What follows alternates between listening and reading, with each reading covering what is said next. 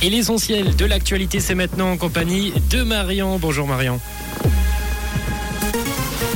Bonjour à tous. Un bâtiment unique pour les appels d'urgence dans le canton de Vaud. Pas de pénurie d'électricité en vue cet hiver en Suisse.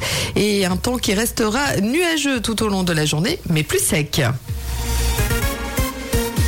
Le canton de Vaud a inauguré hier les nouvelles infrastructures de quatre centrales d'urgence désormais regroupées sur un seul site hyper sécurisé à Lausanne.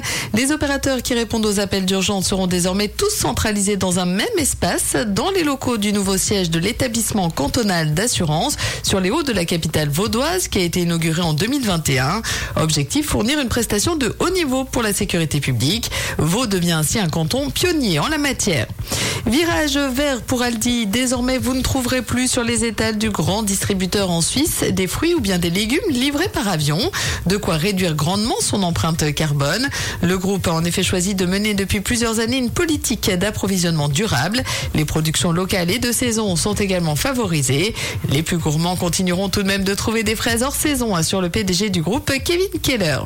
Bonne nouvelle, la Suisse devrait passer l'hiver sans pénurie d'électricité selon le directeur de la Commission fédérale de l'électricité. Une bonne nouvelle liée à la douceur de la météo.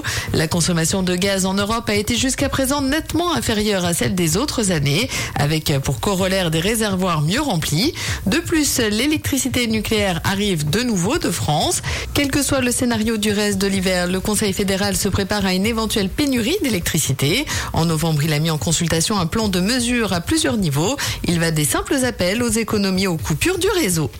À l'international, sachez que le Conseil de sécurité de l'ONU doit se rassembler aujourd'hui pour discuter du conflit en Ukraine.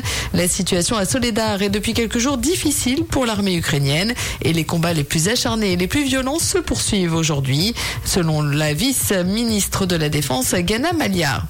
Lausanne, mise en valeur par le New York Times. La capitale vaudoise est citée par le média américain parmi les destinations phares de 2023.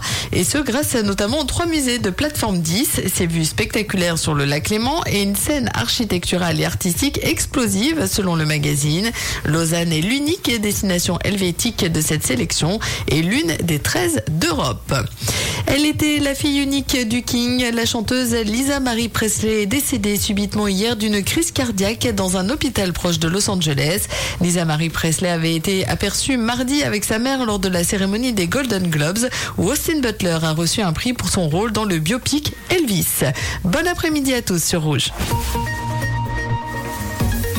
Merci Marion. Du côté du ciel pour aujourd'hui, une après-midi qui devrait être plus ou moins ensoleillée avec tout de même quelques risques d'averses en fin de journée et en début de soirée. Côté température actuellement 9 degrés à Genève, 8 à Nyon, 8 également à Lausanne ainsi qu'à Morges, 4 à Saint-Sergue, 6 à Rochefort avec quelques gouttes à l'heure actuelle, 8 du côté de Moudon, 8 à Yverdon et 8 également à Fribourg. Belle journée à l'écoute de Rouge. C'était la météo, c'est Rouge.